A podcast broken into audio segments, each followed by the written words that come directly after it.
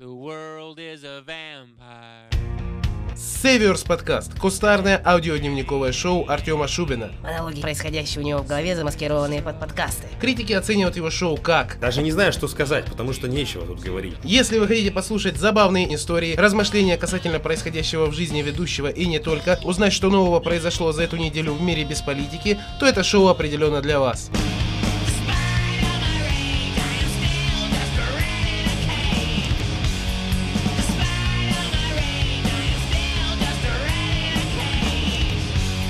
Дамы и господа, мальчики и девочки, те, кто еще не определился с полом, добро пожаловать на Северс подкаст.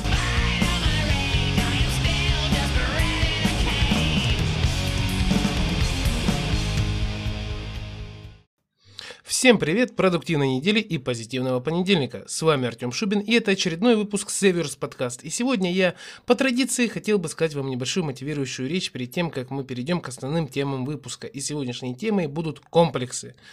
Мы привыкли комплексовать по поводу чего-либо, как, например, у девушек это маленькая грудь, а у мужчин это лысеющая голова. Примеры можно приводить бесконечно, и примеров на самом деле ровно столько, сколько и, собственно, самих людей. И на почве этого всего я хотел бы привести вам небольшой пример, а конкретнее мои комплексы, которые я либо поборол со временем, либо побороть, которые мне помогли. Вы знаете, раньше я очень сильно комплексовал по поводу, вы будете удивлены, своего носа. Он у меня не кривой, без горбинок, но все же как-то, смотря на него в зеркало, он вызывал у меня дискомфорт. Вы знаете, это было достаточно долгое и достаточно э, продолжительное время, но этот комплекс ушел как-то сам. Он ушел как-то сам, поскольку со временем я понял, что вокруг меня существуют люди с кривыми носами, с горбатыми носами, с большими носами, э, в общем, с данной частью лица, определенно отличающиеся от моей, и они как-то вообще не заморачиваются на эту тему. Раньше, когда я был помоложе, я постоянно думал, что мой нос будет мешать мне целоваться, но на самом-то деле, если так посмотреть на все это, вне зависимости от того, комплекс ли у тебя по поводу носа, или же по поводу лысины, или же по поводу чего бы то ни было, этот комплекс так и остается обычным комплексом. Все, что нам нужно, это воспринимать самих себя такими, какие мы есть, со всеми своими особенностями в плане внешности, и самое главное, любить себя. Ведь если мы не будем любить сами себя и относиться к самим себе с любовью, то кто еще будет нас любить в трудную минуту, когда никого не подвернется рядом? На самом деле у меня у самого сейчас присутствует э, целая уйма комплексов, и я могу о них э, совершенно спокойно сказать. Если быть конкретным, это лысеющая голова и выпячивающийся живот. Вот два моих самых явных комплекса, которые то и дело мешают мне жить. Но по большой части, если, э, по большей части, если, э, к примеру, вопрос выпячивающегося живота можно решить путем долгих и нудных тренировок, чем я и занят, то вопрос лысения я никак решить не могу, и я просто принимаю это как есть. Да, лысеть к 30 годам – это у меня в генах. Точно то же самое было и у моего деда, и у моего бати, однако они же как-то нормально к этому относились. Вы знаете, мы вот на самом деле мы привыкли жить комплексами. Мы привыкли жить тем, что о нас подумают другие. Как правило, люди, на которых мы смотрим, о которых мы думаем и чью оценку мы гипотетически принимаем на себя, на самом деле ровным счетом ничего для нас не значат. Те, кому мы действительно интересны и важны, совершенно не обращают внимания и на живот, и на маленькую грудь, и на залысины. Все, что нам нужно, это забить себе в голове одно хорошее выражение. Кто-то называет это комплексом, а по факту это называется индивидуальностью. Но хотелось бы отметить то, что не стоит слишком сильно перебарщивать в этом деле, поскольку существует тонкая грань между двумя совершенно разными полярностями. Люди так устроены, что они либо терпеть себя не могут, либо чересчур сильно обожают, превознося себя над всеми остальными и считая себя чуть ли не теми, вокруг кого должна крутиться планета Земля. Я говорю сейчас не только обо всех этих э, бодипозитивных э, прослойках общества, но и о тех, э, кто откровенно забил на свою внешность и пользуется в первую очередь перед самим собой отговоркой по типу «мама говорит, что я красивый, значит, я красивый». На моем жизненном пути был именно такой пример. Когда я учился на права, у меня была одногруппница, имя которой, разумеется, я не буду называть. Так вот, ее страница ВК была просто забита фотографиями, где она в различных позах старается подчеркнуть свою тонченную фигуру, пышные губы, томный взгляд. И все в этом духе, и все это, конечно же, с кучей э, фильтров. Звучит это, конечно, все заманчиво, и по факту, глядя на ее фотографии, она определенно располагает к себе, и у любого адекватного мужчины вызывает определенные позывы, о которых вы все сейчас поняли. Однако стоит вам встретить ее вживую, вы тут же поймете, что, как это принято говорить, а король-то голый оказался. Увидев ее вживую, я даже не имея каких-либо представлений о том, что такое фитнес, как держать фигуру в норме, как быть стройным и подтянутым, что такое диета и так далее и тому подобное, могу сказать, что этой девушке вполне себе не мешало бы заняться удалением пушка на лице, поудалять прыщи, а не замазывать их сантиметрами тоналки, заняться упражнениями для разгона лишних сантиметров в бедрах, ляжках и просто подтянуть свою фигуру. И поверьте мне, я говорю это вполне осознанно и вполне себе правомерно. Ведь еще не все потеряно и возраст э, девушки, о которой я вам говорил, всего-навсего 18 лет. Понимаете, человек, будучи еще достаточно юном, Э, скажем так, будучи еще в достаточно юном возрасте, считает, что он достоин внимания и воздыхания со стороны противоположного пола, однако по факту, кроме косметических улучшений, никакими другими этот человек заниматься не хочет и не рвется. Такая тенденция сейчас, к сожалению, все больше и больше набирает обороты, и большинство молодых людей и молодых девушек, имея возможность выглядеть гораздо лучше и пригляднее, предпочитают попросту забить на банальные вещи и придерживаться концепции «любите меня таким, какой я есть» или «идите к черту». Подобным людям я порой завидую, поскольку у этой прослойки совершенно отсутствуют какие-либо комплексы, однако, глядя на них, порой осознаю, что они просто-напросто живут в каком-то своем мире, где они аз есим альфа и омега, начало и конец, и ничто не имеет смысла в этом бренном мире, кроме них самих. Та девушка, о которой я вам говорил, по сути, яркий пример, поскольку она общалась со всеми так, будто она минимум как минимум, знаете, какая-то звезда местного телевидения, а как максимум Мисс Мира 2019 и вообще секс-символ нынешнего тысячелетия. Подводя этому всему итог, я хотел бы сказать вам следующее. Любить себя и принимать себя такими, какие мы есть, надо. И более того, это необходимо, поскольку само, самобичевание – самая ужасная вещь, которая может произойти с человеком. Однако вместе с тем, считать себя самым красивым и самым лучшим в мире нельзя ни в коем случае. Я считаю, что нужно смотреть на жизнь так.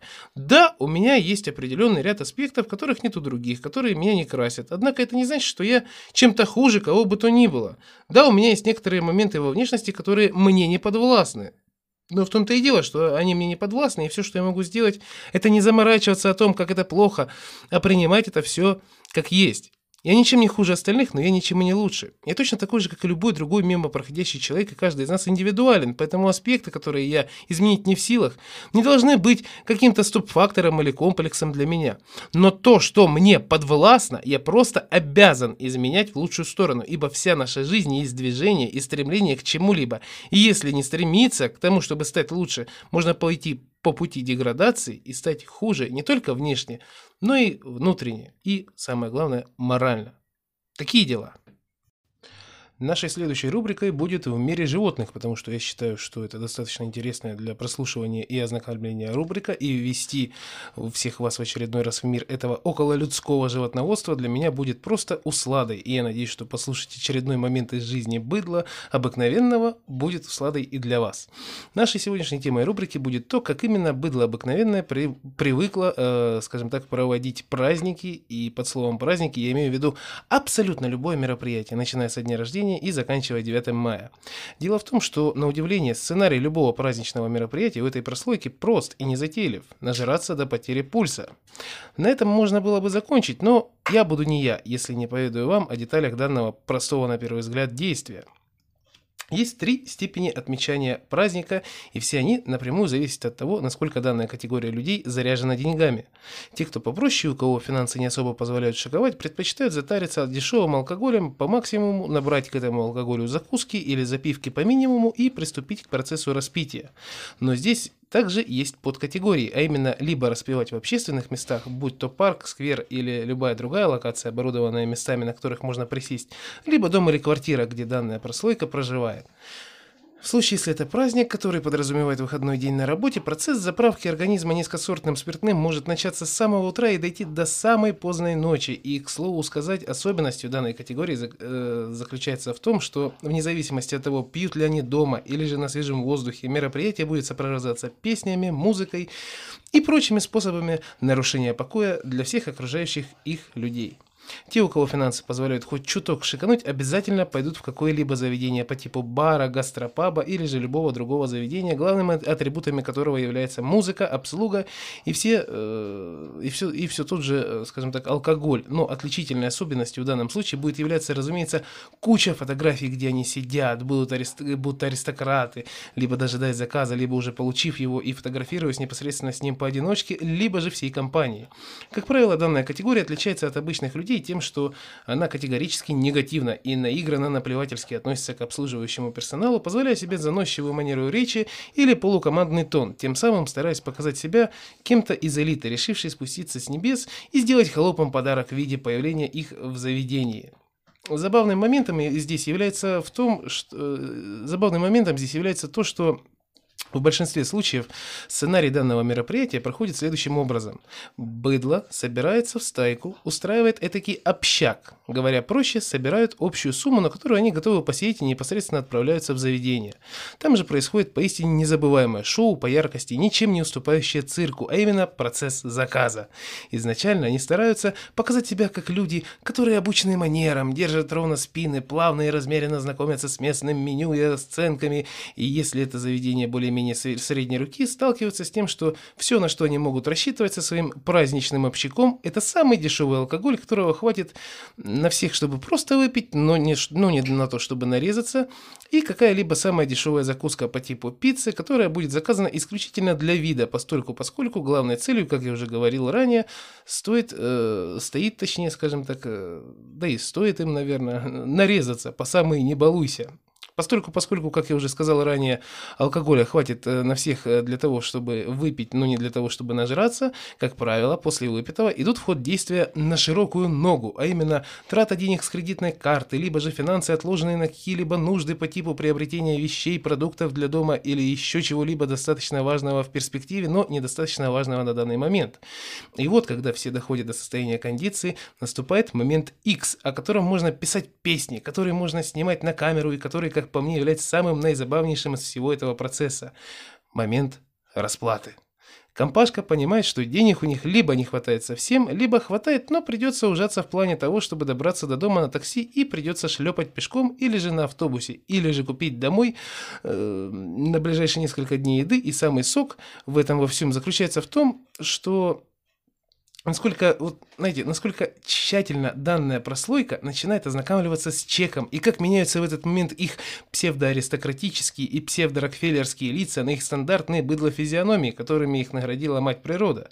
Здесь уже расклад таков, что либо они заплатят, и потом, выйдя из заведения, глубоко в душе будут плеваться и думать, зачем я сюда вообще пошел, дебил такой, надо было просто пиво взять и на падике зависнуть, либо начнут искать какие-то изъяны в чеке или же заказанных блюдах.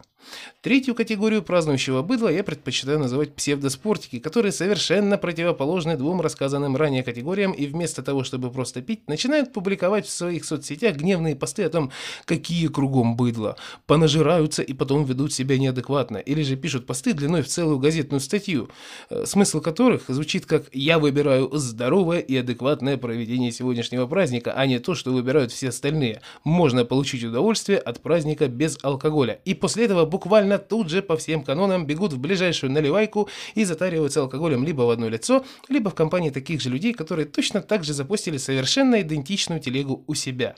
Вся соль этой категории в том, что из всех троих эти люди являются самыми двуличными, и все их быдлячество показано именно в том, что они никто иные, как пустословы, которые предпочитают говорить громкие слова, рассказывать и указывать другим на то, как надо жить и как надо действовать, а на деле же брать и выполнять действия, совершенно противоположные тем, о которых они пишут в своих соцсетях.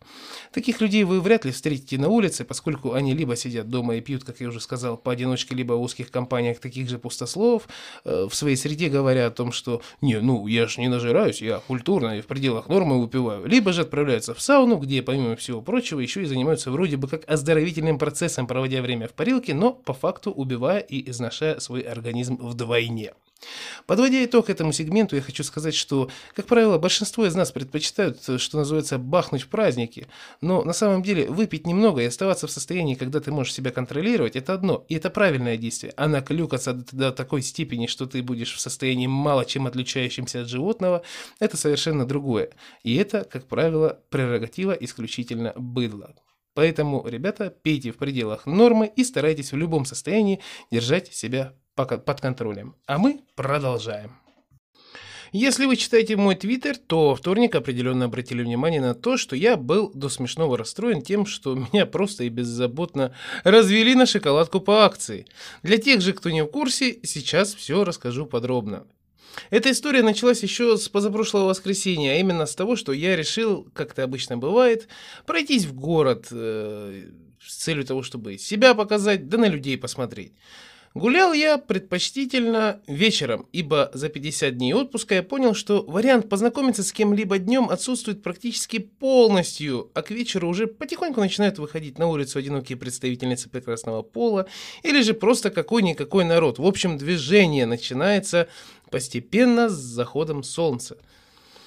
В общем, э, днем помимо студентов в городе никого не увидишь, и я решил поменять тактику и выдвинуться вечером, а конкретнее часиков в 6. Собственно, помимо самой прогулки, этот вечер был ознаменован записью достаточно своеобразного видео, которое я опубликовал и в Твиттере, и в Инстаграме. Но сейчас речь не о нем, а о том, как я пытался познакомиться с девушкой. Прогуливаясь по тому, что когда-то было парком, э, а также по Арбату, да и вообще по центру города в целом, захаживая в различные заведения свободного пребывания по типу кинотеатров и торговых центров, я понял, что э, как-то на меня никто не клюет, а если я кому-то и пригляделся внешне, то смелости или же решительности у этого человека не присутствовало. В любом и каждом случае, планируя уже двигаться в сторону дома, я решил попутно сделать небольшой круг и зайти в пятерочку, дабы взять себе баночку энергетика. К слову сказать, пошел я в ту самую пятерочку, которая расположена в четырехэтажном здании, на лестничном пролете которого я в свое время достаточно атмосферно провел время, о чем я рассказывал в одном из предыдущих выпусков. Зайдя внутрь, мне на глаза тут же попалась довольно приятная на внешность девушка, работавшая на кассе. Не могу сказать, что она прям вся такая красавица, но что-то в ней я определенно разглядел и решил, что было бы неплохо с ней познакомиться, ведь в конце концов, раз никто пока что по отношению ко мне не, не делает первых шагов, значит, э, стоит предпринимать попытки к тому, чтобы познакомиться самому? И вот я, значит, беру банку энергетика, двигаюсь на кассу, время вечернее, особо никого в пятерочке нет, за мной в очереди точно так же никого нет, и я почему-то решаю, что это замечательный момент, чтобы познакомиться с ней. Но как быть? И что сказать? Как начать процесс знакомства, если ты в этом деле не то что любитель, а даже и начинающим тебя назвать нельзя? Э, ну, в общем-то, так. Пока передо мной э, какая-то бабуля пробивала свои продукты, я всячески прокручивал в голове различные варианты, что сказать, как сказать, какое выражение лица принять. И вообще, я пытался выстроить план идеального знакомства. Однако, когда очередь уже плавно подошла ко мне, в голове возникла гениальнейшая фраза. «Тёма, какие нахрен слова? Какие нахрен выражения лица? Вперед из песни импровизировать!» Именно так я и поступил, и искренне улыбаясь, я поздоровался и... И все. Она пробила мне энергетик, не попросила документ и вместо этого предложила мне шоколад по акции. И именно тогда какими-то неведомыми силами в моей голове возникла фраза, которую я тут же озвучил, а именно «Я возьму шоколад, но только если ты заберешь его себе, а в обмен на это дашь мне свой номер». Стоит учесть один немаловажный аспект, о котором я обязательно э, хочу вам сказать. Я не сказал это, знаете, какой... Э, я не сказал это как какой-либо плейбой или же дамский угодник по типу «Эй, Чика, я обменяю шоколадку на твой номерок». Я сказал это все с той же простой незатейливой э, улыбкой и старался сделать максимально естественную интонацию и выстроить э, предложение максимально так, чтобы это не выглядело подобным образом, что, знаете, как будто я вот над ней угораю. В ответ она мне улыбнулась и сказала «Хорошо, записывай», после чего продиктовала номер и пробила шоколад. После этого я узнал, как ее зовут, расспросил о том, до скольки она работает, когда у нее выходной и возможно ли нам с ней встретиться и прогуляться. Ответы были получены, номер был записан, и вот оно вроде бы все. Можно самого себя поздравить. У тебя удалось познакомиться с девушкой, которая тебе симпатична, и даже удалось взять у нее номер.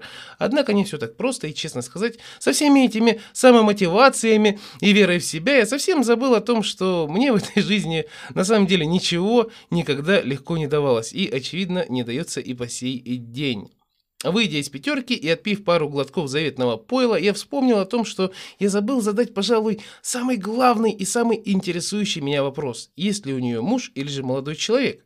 И вроде бы можно было догадаться, что нет. Вроде бы можно было бы это все понять, учитывая ту легкость и открытость, которую она предоставила мне свой номер телефона. Однако, знаете, в наше время, да и раньше тоже, весьма и весьма часто имели место быть именно вот такие знакомства, которые потом в процессе перерастали во взаимоотношения, где я был бы на месте, э, не на месте молодого человека, а на месте любовника. И я, как вы все прекрасно знаете, будучи человеком высоких моральных устоев, совершенно не согласен на такой расклад. И именно поэтому я не решил ничего другого и не придумал ничего лучше, кроме как задать ей этот вопрос в виде смс-сообщения на сказанный мне ранее номер. И вы знаете, ответа не последовало. С самого начала я, разумеется, понимал, что, возможно, человек работает, и ему по трудовой этике запрещено пользоваться мобильным телефоном на рабочем месте. Но ответа не последовало ни после 11, а это именно то время, когда она оканчивала работу, ни на следующий день, ни вообще, когда бы то ни было понедельник меня как-то осенило, и я решил посмотреть, а есть, э, есть ли она в каких-либо мессенджерах по типу WhatsApp, Telegram или же Viber. И что вы думаете, я там увидел? Я там увидел совершенно другого человека, изображенного на аватарке. Притом, притом, это не была аватарка, которую э, люди публикуют, ну, которую люди ставят себе, скажем так, для того, чтобы скрыть свое настоящее лицо. Это была именно фотография другого человека, сделанная на телефон, который, очевидно, э, к данной особе э, никакого отношения не имеет от слова совсем. Но вы знаете, я человек, который любит доводить дело до конца и в случае, если возникают какие-либо недопонимания, э, устранять их и получать конкретные ответы на те или иные вопросы или же ситуации, возникающие в моей жизни. Во вторник с утра я заехал на работу, чтобы уладить кое-какие вопросы, и после этого поехал в город. Я решил точно так же пройтись, проветрить голову, да и вообще прогуляться э, не с какой-либо определенной целью, а именно для того, чтобы укрепить свое здоровье. И тут и тут, вы знаете, мне в голову пришла мысль, а не зайти ли мне в эту пятерку и не пересечься с ней, в случае, если она работает? Звучит идеально, как по мне, поскольку я не ставил себе целью устраивать каких-либо конфликтов на почве того, что мне дали другой номер и обвели вокруг пальца, получив на халяву шоколадку, а просто хотел узнать, зачем было так делать и почему нельзя было просто напрямую сказать «нет». И вы знаете, посетив пятерку, опять-таки, зайдя за энергетиком, я действительно увидел ее на рабочем месте, да только она была не на кассе а, очевидно, расставляла товар по полкам или же как-либо э, приводила его, что называется, в надлежащий вид. В общем, говоря по-русски, была занята и, очевидно, подходить с какими-либо разбирательствами, вопросами или чем бы то ни было, мне было совсем не к месту. Однако, вы знаете, я прошел мимо нее, поскольку она была у меня на пути, и она, увидев меня, тут же стала отводить глаза, стараться наигранно сделать вид, что она, ну, очень сильно занята, и мне все стало понятно без каких-либо слов.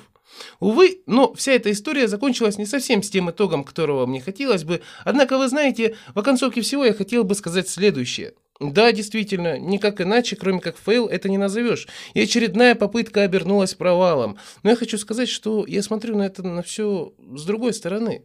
Хоть мы с ней так и не познакомились, хоть у меня с ней ничего и не получилось. Но это не значит, э, что я как-либо проиграл в каком-либо плане или что-то потерял, кроме, разумеется, 45 рублей, которых мне совершенно не жалко.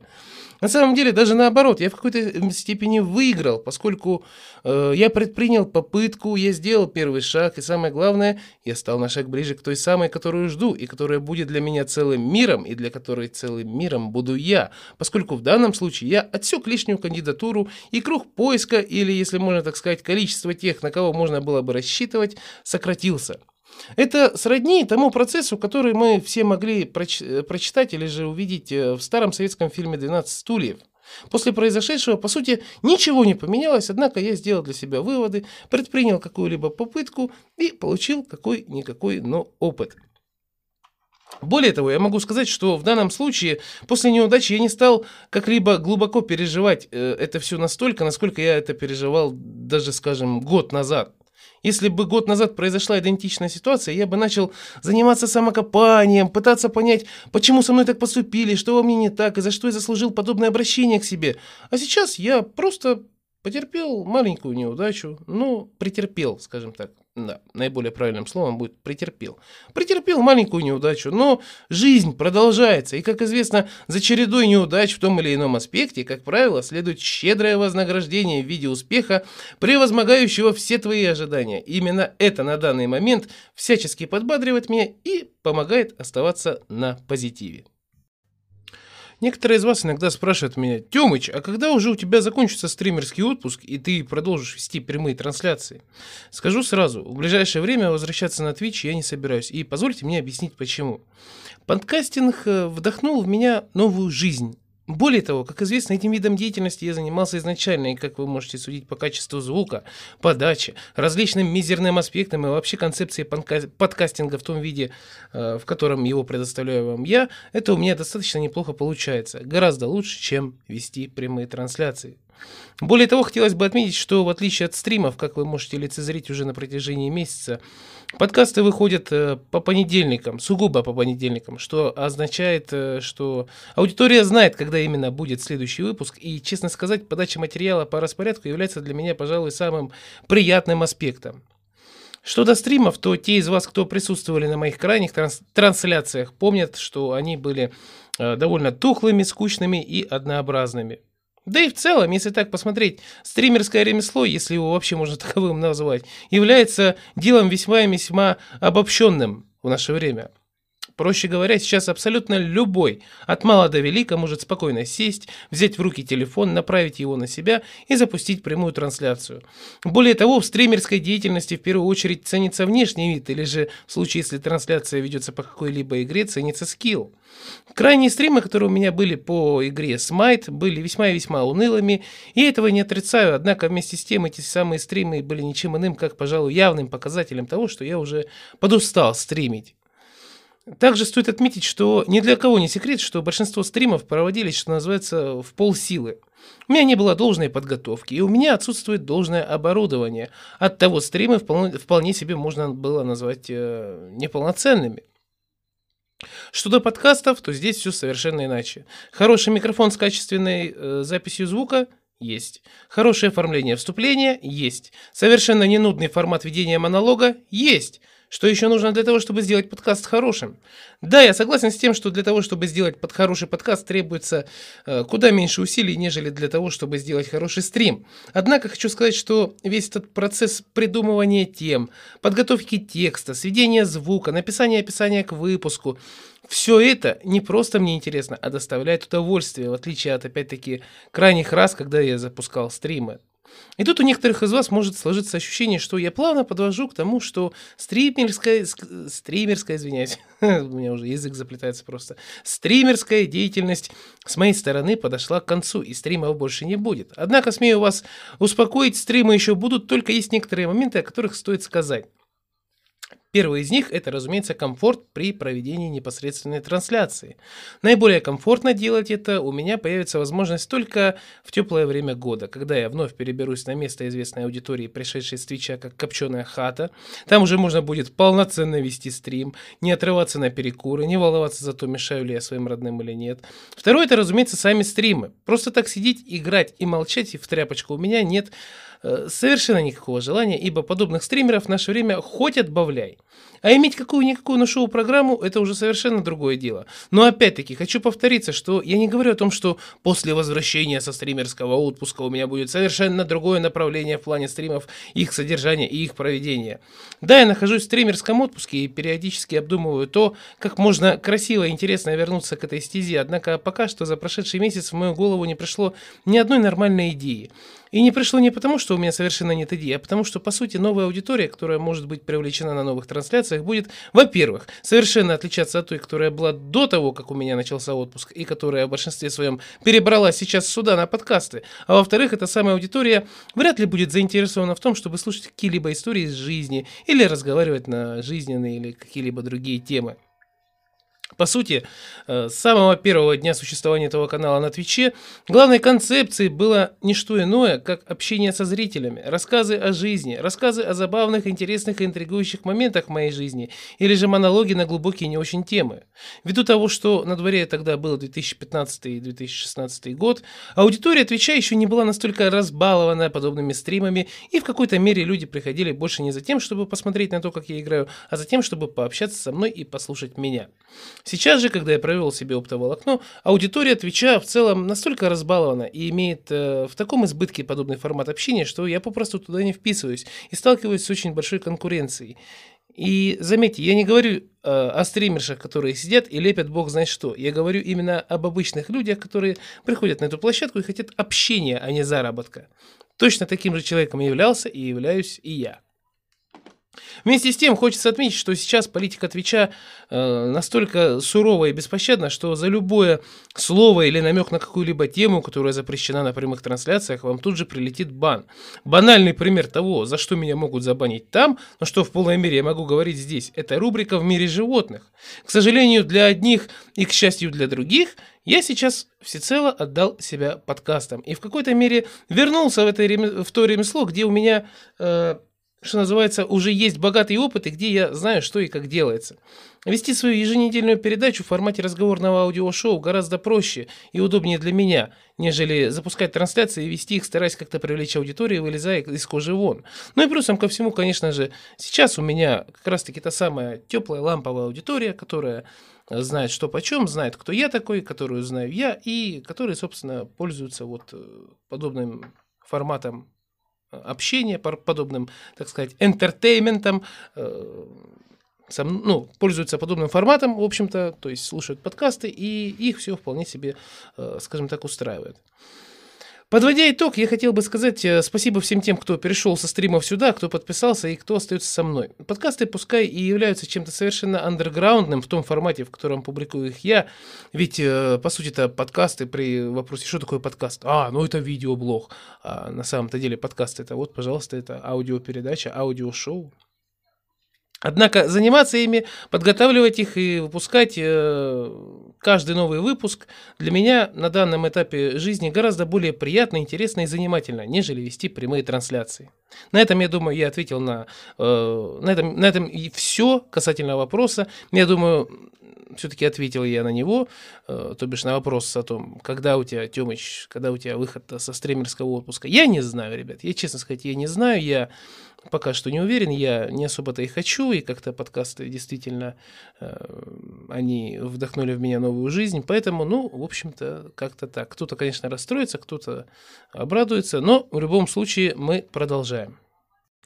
Знаете, о ком хотелось бы поговорить? О так называемых оппозиционерах и революционерах. Я знаю, что я ступаю на тонкий лед, и эта тема достаточно опасна, но все, что я собираюсь далее сказать, является ничем иным, как субъективной точкой зрения и наблюдением со стороны, а не принятием какой-либо из сторон. По сути своей, я человек аполитичный, и точно такую же позицию держу я для своего подкаста. Однако есть определенная прослойка людей, которые забавляют меня даже больше, чем те, о которых я рассказываю в рубрике «В мире животных». Эта прослойка обычно называет себя оппозицией, но я предпочитаю называть их «мамкины революционеры».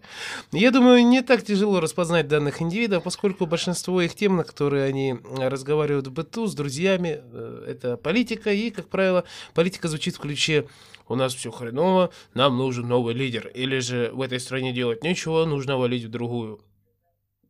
Также эти самые мамкины революционеры, как правило, намеренно искажают название своей страны, проживая, э, проживание. И, например, у нас такая прослойка называет Россию Рашкой. Кто это такие?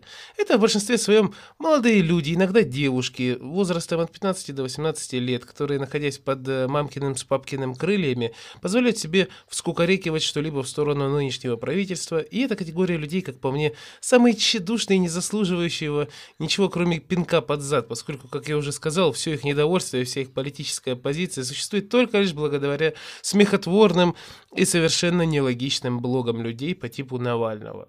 Насмотревшись своего псевдогероя, понаслушавшись о том, какой, как какой-то депутат где-то украл какую-то сумму денег, они тут же бегут, раскидывая свои пух и перья направо и налево, разговаривая на эту тему со своими единомышленниками и порой, заходя слишком далеко и заводя эти же разговоры с людьми, чьих политических убеждений они не разделяют.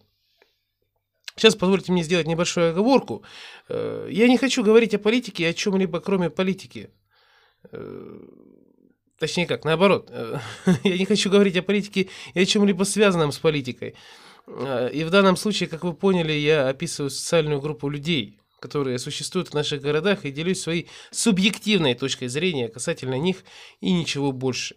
Так вот, э, помню, года 2-3 назад у нас в городе имела место быть такая околопартийная ячейка, а по факту просто сборище клоунов и пустословов, которые собирались в стайки и старались как-либо облагоро- облагородить э, наш город. Э, Звучит вроде бы неплохо, и в целом почему бы и нет. Однако стоит отметить тот факт, что за все время своего существования они так ничего и не сделали. И дальше слов о том, что нам ничего не... э, Нам, э, как, нам ничего не делают, поэтому мы должны взять все в свои руки. Дело не дошло, и никто ничего в свои руки, разумеется, не брал. Именно поэтому э, данная ячейка там в, мо- в моем понятии является ничем иным, как... э, Являлась, извиняюсь, являлась ничем иным, как э, клоунадой и э, опять-таки, вышеназванными пустословами. Концепция этого всего, по сути, забавна и потешна.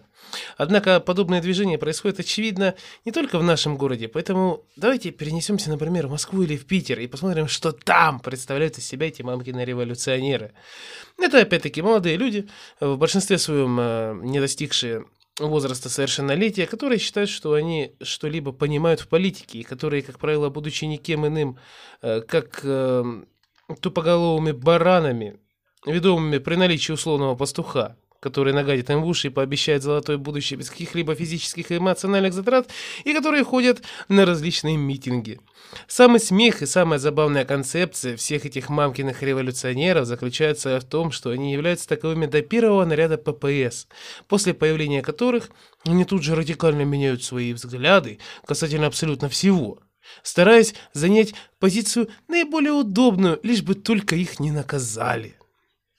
Понимаете, дело в том, что эти самые оппозиционеры сами по себе э, просто сотрясают воздух, стараясь как можно сильнее привлечь к себе внимание. Однако все их твердые и непоколебимые, по их словам, позиции по тем или иным вопросам сразу же испаряются, если дело пахнет жареным, и им грозит хоть какое-либо наказание.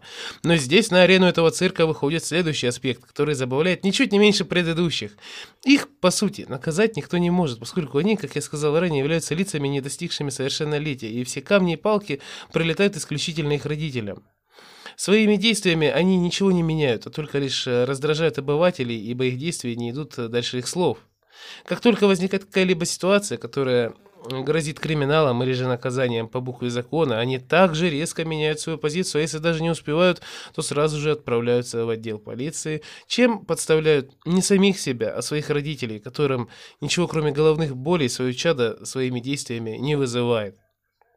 В процессе взросления неокрепший ум понимает, что не все так просто и беззаботно, как это кажется на первый взгляд, и за слова и за действия нужно держать ответ. И уже становясь совершеннолетними, а может быть даже спустя пару-тройку лет после этого момента, они понимают, что уже прикрываться за спинами мамочек с папочками не удастся, и за подобные высказывания, за подобные действия, которыми они разбрасывались э, направо и налево до того, как стать самостоятельными единицами, на которых в полной мере распространяется Уголовный кодекс, теперь полагается не какой-нибудь там штраф, родителям за хулиганство, а вполне себе серьезная статья, за которую придется достаточно долго сидеть в местах не столь отдаленных, сколь нежелательных. С течением времени эти индивидуумы и их пыл как-то поутихает, и они понимают, что все, что они сделали ранее, теперь ничего хорошего им не сулит. И если раньше они придерживались позиции «нет работе за копейки, нет нынешнему клану, даешь перемены», так, э, то как... э, знаете, то как только па- папка с мамкой их э, вышвыривают из своего крыла, они понимают, что на одном только мировоззрении и на одной только позиции долго не протянешь. И отправляются на работу, которая им так ненавистна, и живут обычной жизнью, которую раньше они называли уделом баранов и быдла, собственно, становясь теми самыми баранами и быдлом. Вот такая вот вам и оппозиция, дорогие слушатели. 23 февраля я сделал себе подарок, а конкретнее приобрел игру WWE 2K20. Поскольку, поскольку я большой поклонник рестлинга в юношестве и испытываю сейчас нечто вроде второй волны любви к этому виду спортивного развлечения, я просто не мог не купить эту игру. И вы знаете, до самой среды все было нормально. Игра спокойно и нормально работала, однако в среду случилось то, чего я совсем не мог ожидать. Во время игры начались просадки кадров. Для тех, кто не в курсе, я объясню. Это когда либо скорость игры замедляется, либо когда картинка из плавной становится прерывистой. И вы знаете, я был крайне сильно этим разочарован, поскольку нынче игры на консолях стоят совсем не копейки, а если быть более конкретным, они стоят от 3900 рублей. Но это еще полбеды. Если брать в расчет рестлинг, то в нынешней части разработчики ввели такую систему загрузки дополнительного контента от других игроков, которая подразумевает приобретение дополнений к этой игре, и если у вас таковых нет, то вы попросту не сможете э, загрузить этот самый контент. Такого безобразия не было в прошлой части, равно как и не было просадок в кадрах, поэтому все, что мне осталось сделать, это смириться с бесцельно потраченными четырьмя тысячами рублей, ударить это жутко неоптимизированное для комфортной игры дерьмо и установить предыдущую часть. Ну, по крайней мере, будет мне урок на будущее. Вы знаете, суть данного сегмента заключается не в том, что эта самая WWE 2K20 оказалась не оптимизированной для нынешнего поколения консолей формата Slim, а, возможно, оптимизированной исключительно для консолей Xbox One X, а в том, что... Э, в наше время активно продвигается тенденция того, что разработчики выпускают игры, которые совсем не оптимизированы не то что для консолей, а для комфортной игры на абсолютно любой платформе. Эта тенденция начала, началась еще в позапрошлом году, когда Bethesda выпустила неоптимизированный Fallout 76, и с каждым новым э, апдейтом она все больше и больше загоняет игру в гроб своими багами и крашами и по сей день. Но если э, с этой игрой все понятно, и все понятно было изначально, то что до остальных игр? Существуют так называемые AAA проекты от таких студий, как, например, Rockstar Games, в которых точно так же присутствует плохая оптимизация, как, например, сейчас невозможно играть в Red Dead Online по причине того, что она жутко забагованная, и каждый новый апдейт игры, э, по сути, ничего не чинит, и играть в нее, как я уже сказал ранее, стало невозможно. Другим примером, как я уже сказал, была WWE 2K20, но это не AAA проект, это скорее конвейерная серия, наподобие FIFA, NBA, но вместе с тем в наше время почти любая игра, которую выпускают, является мало того, что не оптимизированной, более того, она является непригодной для комфортной игры вообще. Разработчики обленились и выпускают игры, что называется, спустя рукава, и все, о чем они думают, это только лишь деньги, которые можно получить за выпуск дополнений к игре, которые, к слову, являются ничем иным, как контентом, который должен был быть изначально и никак не должен был являться дополнительным материалом. Увы и ах, но очевидно, что чем более именитая студия выпускает очередную игру, тем более вероятно то, что игра будет либо недоработанной, либо будет включать в себя различные дополнения или надстройки, которые стоят денег и без которых комфортная игра будет попросту невозможна. Так, например, происходило с Far Cry 5, когда игра оказалась в очередной раз ничем иным, как обычной э, так называемой гринделкой. Э, говоря по-русски, это игра по типу «захвати все точки на карте в этой области и перейди в следующую». Э, и вы знаете, игры стали какими-то однообразными и похожими друг на друга не только своей концепцией, но и тем, что они недоделаны. Как правило, разработчики в большинстве своем, когда выпускают какую-либо игру, которая жутко не оптимизирована или даже забагована, сбрасывают все на то, что бета-тестеры не справились со своей работой, и теперь мы вынуждены просить вас сообщать нам о тех или иных багах, возникших при игре. Тем самым э, делая отговорку на уровне третьего класса начальной школы по типу «это не я, это он, я ни при чем».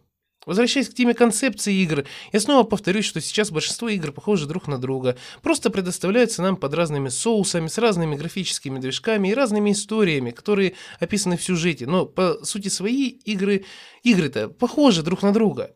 Возможно, дело совсем не в играх, а точнее не в том, что они похожи друг на друга, а в том, что я, возможно, уже вырос из того возраста, когда игры были чем-то интересным для меня. Однако в ответ на это я могу сказать, что мне до сих пор заходит тот же Смайт, в который я играю и который разработчики действительно стараются держать на плаву.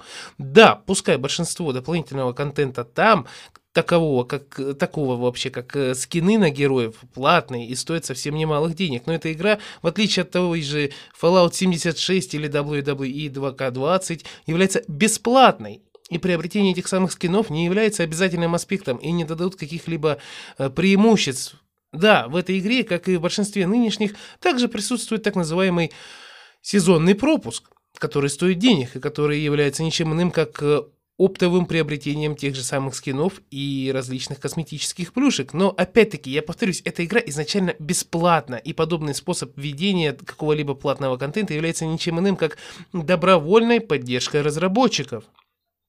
Если этот сезонный пропуск вводят в бесплатной игре, это одно. А когда точно такой же сезонный пропуск вводят в играх, которые стоят по 3 900, это уже грабеж и явная наглость со стороны разработчиков. К сожалению, тенденция выпускать полусырые и недоработанные игры заразительна, и этой болезнью синдрома ЧСВ заболевают все больше и больше студий. Однако мы, как игроки, ничем не можем, э, ничего не можем с этим поделать, и э, ничто, ни, ничего нам не остается, кроме как э, просто перестать играть, если мы с этим не согласны. Другой момент, разумеется, заключается в том, что можно играть в игры по типу того же Smite, которые бесплатные и не имеют э, э, под этой бесплатной оболочкой нутра по типу «заплати, чтобы выиграть», как это явно происходит с тем же Warface. Однако мне, как человек, который был рожден в начале 90-х и видел расцвет всей игроиндустрии, начиная с Дэнди и заканчивая PlayStation, несказанно больно видеть то, как стали относиться к процессу создания игр нынешние разработчики. Вы знаете, в голове у меня сразу всплыли те теплые времена, когда папа покупал мне какую-нибудь игру на PlayStation, и я играл в нее и не знал о таких вещах, как баги, зависание из-за того, что игра недоработана, и материал, который э, доступен только лишь при приобретении дополнительного диска к основной игре. Даже если брать в расчет времена, когда у меня только-только появился персональный компьютер, и когда в ходу были такие игры, как Max Payne 2 и GTA Vice City – Игры были сделаны и отполированы для того, чтобы быть пригодными для комфортной игры изначально и не требовали каких-либо апдейтов или загрузок.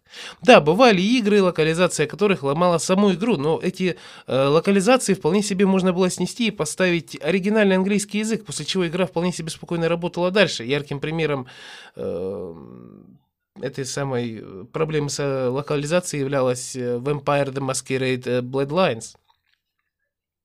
Э, но, понимаете, чтобы приобрести какую-нибудь игру, которая была недоработана изначально, э, чтобы вот до такого все доходило, такого я не помню до самых времен нынешних консолей и нынешнего игрового рынка, разбитого между собой такими организациями, как Steam, Origin и другими менее известными площадками для продажи игр.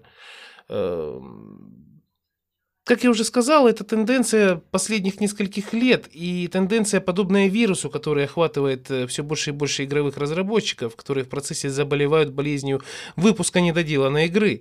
И распространение этого так называемого вируса происходит с такой скоростью, что коронавирус может э, спокойно стоять и курить в сторонке, ибо геймеры со всего мира скорее умрут от скуки, поскольку перестанут играть во все то, что нынешние разработчики называют полноценными играми, чем заразятся коронавирусом.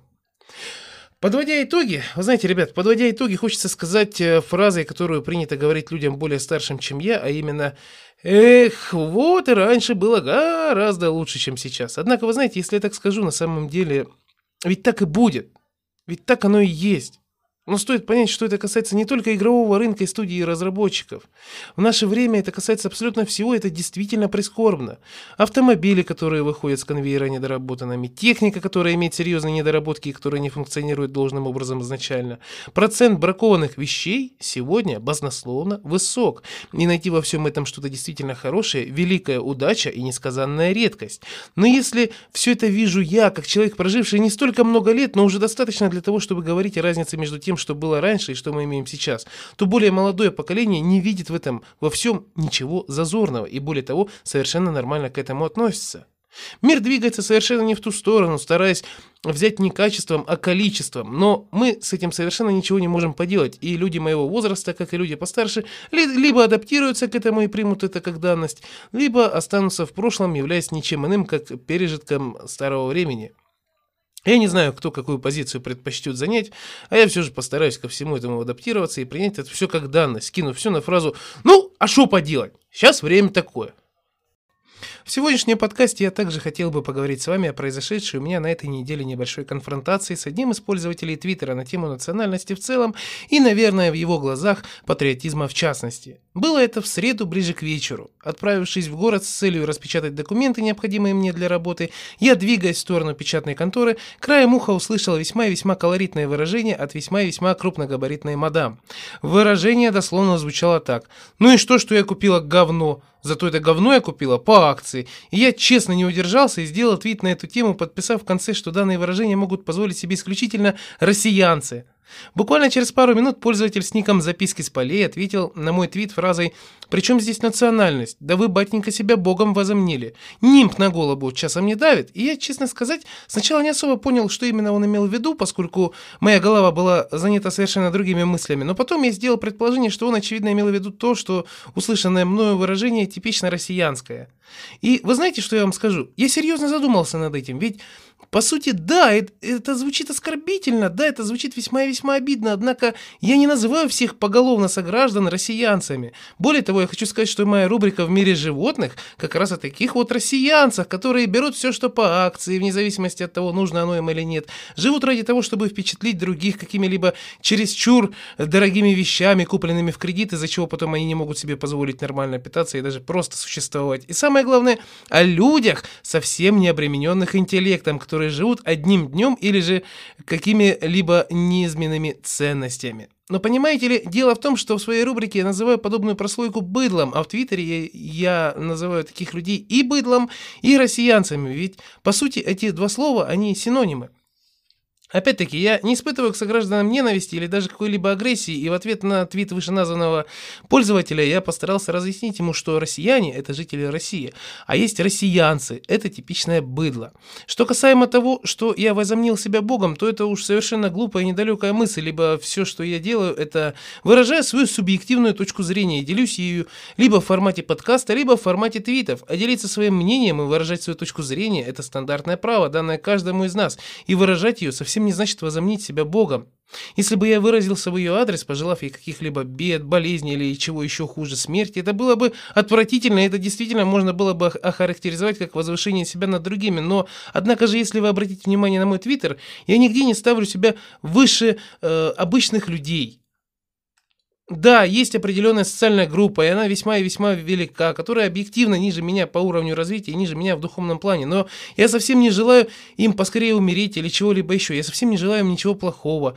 Нет, да, в таких, э, ну, в каких, точнее как, э, как сказать, да, в каких-то э, ситуациях порой я сам могу поступить как быдло, и я этого не отрицаю. Однако, в отличие от этого, от этого самого быдла и так, от так называемого быдла обыкновенного, я не живу этим, и я осознаю, что порой могу сорваться или же как-либо некрасиво поступить. И самое главное, в отличие от этого самого быдла, я работаю над тем, чтобы усовершенствовать себя и искоренить в себе те или иные привычки, в то время как они, в свою очередь, считают, что они поступают правильно, живут правильно, и самое главное, считают окружающих себя людей, не похожих на них, второсортным дерьмом. Дело в том, что это самое быдло, это самое россиянство сидит в каждом из нас в той или иной степени и не обязательно будет выражаться в каких-либо ярких примерах, таких как пить пиво и лузгать семечки на детской площадке или же справлять нужду в лифте. Каждый из нас то и дело может бросить бычок не в урну, а на землю, плюнуть на эту самую землю, нецензурно выражать свои мысли. Но однако же для одних это норма, а для других это что-то из ряда вон выходящее и происходящее в моменты, когда этот самый человек очень занят или отвлечен чем-либо. Не существует людей, кристально чистых по своей натуре, которые никогда не матерятся, не совершают ошибок и всегда контролируют себя на 110%. Все это не что иное, как сказки, а если кто-то будет утверждать, что он в действительности является именно таковым, и 24 часа в сутки контролирует каждое свое действие, каждое свое слово, даже каждую свою мысль, этот человек является никем иным, как самым наглейшим из лгунов, поскольку делать так исключительно на физическом уровне человеку невозможно. Возвращаясь к теме россиянцев и россиян и подводя итог, я хочу сказать, что подобным выражением не собираюсь кого-либо оскорблять или же указать э, на чью-либо национальность в плохом свете, тем более если я сам являюсь представителем этой национальности. Придираться к словам в наше время весьма и весьма общепринятое и распространенное явление, которое, однако, является ничем иным, как первым знаком того, что у человека закончились аргументы. И здесь, вы знаете, самым лучшим выражением, которое можно сказать в знак окончания данного сегмента, будет следующее – Когда у людей заканчивается тема для разговора, они начинают говорить о политике, а когда у них заканчиваются аргументы, они начинают придираться к словам. В сегодняшнем выпуске я также хотел бы поговорить о друзьях и о самом понятии дружба как таковом, поскольку это весьма и весьма актуальная тема. Хоть она и не кажется таковой, но это так только лишь по той причине, что мы не задумываемся об этом. Если брать в пример себя, как я это всегда делаю, то могу с легкостью сказать, что друзей у меня нет, э, поскольку само понятие дружбы у меня характеризуется весьма и весьма жесткими рамками и критериями, и за 27 лет жизни все, кто был на моем пути, по сути, в той или иной момент э, не попадал под них. Однако смею заметить, что у меня есть очень хорошие знакомые, с которыми мне приятно общаться, проводить время, но друзьями как таковыми их назвать тяжело, поскольку, как я уже сказал ранее, все упирается в рамки рамки. Давайте взглянем на саму концепцию дружбы и почему я считаю, что дружба как таковая является лишь промежуточным этапом в жизни человека, и какой бы она ни была, она рано или поздно закончится. Возьмем в пример школьные годы. В школе у меня было два друга, с которыми мы проводили э, вместе время, гуляли, слушали одно направление музыки и, собственно, по большей части проводили все свое свободное время вместе. Когда школа закончилась, дружба тоже как таковая пошла на спад. В моем случае это произошло из-за того, что я ушел после 9 класса, а два моих друга остались учиться до 11. И, вы знаете, стоило мне как-то отдалиться от них, мы сразу стали реже видеться, меньше общаться друг с другом и вообще переставали находить общий язык. Разумеется, все это было не прям так в один момент, однако произошло достаточно быстро, и, собственно, сейчас, на данный момент, с одним из них мы даже не здороваемся, а второй буквально пару-тройку лет назад пытался плести какие-то жалкие интрижки за моей спиной, стараясь выставить меня в не лучшем свете. Далее у меня шли времена, э, когда я учился в Шараге, ну, то бишь говоря, в училище. Будем называть ее Шарагой. Там я обзавелся подругой, которая была именно подругой духовной, а не подругой в плане или, если угодно, разрезе девушки. Э, мы точно так же имели общие интересы, практически все свое свободное время проводили вместе. В процессе по ее инициативе мы схватили рок-группу, но потом, после времен, когда мы учились в Шараге, дружба точно так же пошла на спад. Пускай на это, в отличие от дружбы школьной, потребовалось не один-два года, а года четыре, так э, лет пять. Во времена учебы в Шараге также, помимо всего, были и другие друзья, которые были либо однокурсниками, либо общими знакомыми друзей. Но со временем, хочу вам сказать, э, все равно я пришел к тому, что дружба закончилась. Сейчас ни с кем из тех, с кем я общался ранее, по большей части я не общаюсь. И тем более не общаюсь, как, э, как мог бы общаться с ними в плане друзей. От чего это происходит в моей жизни и, возможно, происходит или может произойти в вашей? Ведь, по сути, у всех у нас есть или были друзья, с которыми мы были, что называется, не разлей вода, однако рано или поздно пришли к тому, что практически перестали даже здороваться. Здесь нужно учесть один из главнейших факторов, которые имеют место в нашей жизни, а именно общие интересы и взгляды на жизнь. Со временем они меняются, и вектор развития в зависимости от того, с кем мы находимся в тесных отношениях, может идти в одну или же в другую сторону. В случае, если дружба завязывается и продолжается в каком-либо учебном заведении, то здесь люди, как правило, проходят процесс становления и формирования вместе. Однако же будут ли они идти по одному и тому же пути, вопрос весьма и весьма спорный, поскольку каждый человек индивидуален по-своему, и у каждого могут э, произойти те или иные события в жизни, и, собственно, со временем эти люди чаще всего из разряда друзей, не разлива, да, переходят в разряд друзей, которые могут э, изредка встретиться, э, вспомнить былое, но ничего более, ибо, опять-таки, интересы, взгляды, система ценностей и мировоззрения, равно как и мироощущения, могут весьма и весьма сильно измениться. В моем случае я могу сказать, что большинство людей, которых э, в свое время я называл друзьями, по сути, перестали являться таковыми из-за того, что мы пошли по разному пути развития. И, например, эти люди сейчас имеют семьи и детей, а я же э, все так же нахожусь в поисках той самой единственной и неповторимой. Теперь перейдем э, в разрез, в разрез дружбы по работе, поскольку этот тип дружбы наверное, идет сразу после дружбы со школьной или студенческой скамьи, ведь это логично, потому что после школы или, ну, после школы, учебы как таковой, в общем, будем называть ее так, мы идем работать. Здесь все абсолютно идентично, и, к примеру, могу сказать, что те люди, с которыми я тесно общался и весело проводил время во время моей первой официальной работы, а конкретнее работе э, оператора на почте, сейчас точно так же, как и в случае с дружбой в период учебы, перестали со мной э, общаться и порой даже не здороваются, когда проходят мимо.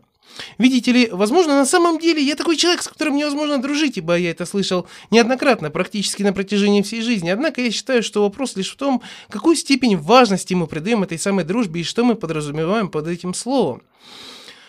Понимаете, э, для некоторых дружба это просто совместные прогулки, для некоторых это обычная переписка в сети, для некоторых это совместное распитие алкоголя, а для некоторых это важное и ответственное дело, подразумевающее под собой то, что этот человек э, придет в трудную минуту в любое время суток и поможет либо морально, либо физически. Но поскольку в наше время, да и вообще в целом, в последнем случае прийти на помощь, скажем, посреди ночи большинству не представляется возможным или же не представляется интересным, то эта дружба уже э, попадает под большой вопрос, а дружба ли это вообще? Или, например, скажем, стандартная ситуация, когда, э, к примеру, один молодой человек расходится с девушкой и призывает к помощи в плане моральной поддержки своего друга. На первый раз тот придет и, знаете, действительно поддержит, но если тот самый молодой человек, который разошелся с девушкой, будет э, поистине тяжело переживать расставание, то рано или поздно его другу надоест его поддерживать, и он будет как-либо абстрагироваться от него или же, скажем, поддерживать э, в так называемом пассивном режиме, когда вся поддержка будет заключаться во фразах типа «Ой, да нормально все будет» и тому подобное. Понимаете, по моему мнению, э, сама по себе концепция дружбы изначально подразумевает то, что в данном взаимоотношении э, один человек, будем, скажем так, главнее другого – кто-то будет требовать больше внимания к себе или же требовать поддержки, в свою очередь не давая чего-либо подобного в ответ или же делая э, не с такими усилиями, с какими делает это его друг. Ну и само собой, разумеется, финансовый вопрос. Дружба, как правило, рано или поздно, но будет проверяться рублем, и не существует ни одной дружбы в мире, в которой бы рано или поздно не прозвучала э, фразы «займи денег». По сути, когда один человек занимает деньги у другого, он рассчитывает на то, что отдаст их, когда ему будет удобно, в то время как занявший э, будет ждать деньги, э, как только его друг получит необходимую сумму, чтобы сразу раздолжиться. Э, говоря по-русски, говоря по-русски, в итоге дружба в большинстве случаев, когда дело доходит до займа какой-либо суммы, разваливается на глазах, и на этом поприще даже существует поговорка «Хочешь прекратить дружбу? Займи денег». В оконцовке всего и, собственно, в оконцовке, дан... точнее, скажем так, в оконцовке данного сегмента, не в оконцовке всего, в оконцовке данного сегмента, я хочу сказать, что на самом деле не особо важно то, при каких обстоятельствах вы стали друзьями с теми или иными людьми, и тем более не стоит принимать близко к сердцу, если вы перестали дружить, скажем, со своими одноклассниками или одногруппниками. Это жизнь, Никто и ничто не стоит на месте, и порой на место одних приходят другие, а порой это самое место попросту пустует. Но на самом деле, в любом случае, если дружба прекратилась по причине течения времени, то это нормально и это естественно. А если дружба окончилась резко и по причине какого-либо конфликта или же э, какого-либо негативного аспекта, стоит задуматься над тем, а действительно ли эта э, дружба являлась таковой, а не была, скажем, чем-то вроде отношений, в которых вами попросту пользовались. В оконцовку сегодняшнего выпуска я, по идее, должен сказать какую-либо мотивирующую речь или что-то вроде того, но вы знаете, вместо этого сегодня я расскажу вам небольшую историю. В свое время, когда я работал оператором на почте, на меня оказывалось колоссальное давление со стороны клиентов, поскольку я работал в том отделе, в котором никто не хотел работать. Я работал один, и у меня даже не было сменщика. Однако, несмотря на это, большинство клиентов, которые были никем иным, как старыми ворчащими бабками и дедами, заказывающими какое-то дерьмо с магазина на диване, все равно продолжали ругаться, устраивать склоки, нервировать меня и остальных, накаляя обстановку в зале до предела. И так происходило каждый день, когда я выходил на работу. Однако, смею заметить, не все клиенты были таковыми и были и те самые единицы, которые относились ко мне с пониманием и с которыми было приятно иметь дело, и взаимодействие с ними стоило того, чтобы терпеть всех этих ворчащих, придящих старух и стариков. Я говорю это все к тому, что в любом случае, какая бы ситуация ни происходила в нашей жизни, всегда нужно искать во всем позитив. И если, например, вы пошли на свидание, а тот, с кем вы собирались его устроить, не пришел, посмотрите на это с другой стороны. Вы прошлись и подышали свежим воздухом. На этом я с вами прощаюсь. С вами был Артем Шубин, и вы слушали кустарное аудиодневниковое шоу Saviors Podcast. Всем спасибо и до следующего понедельника.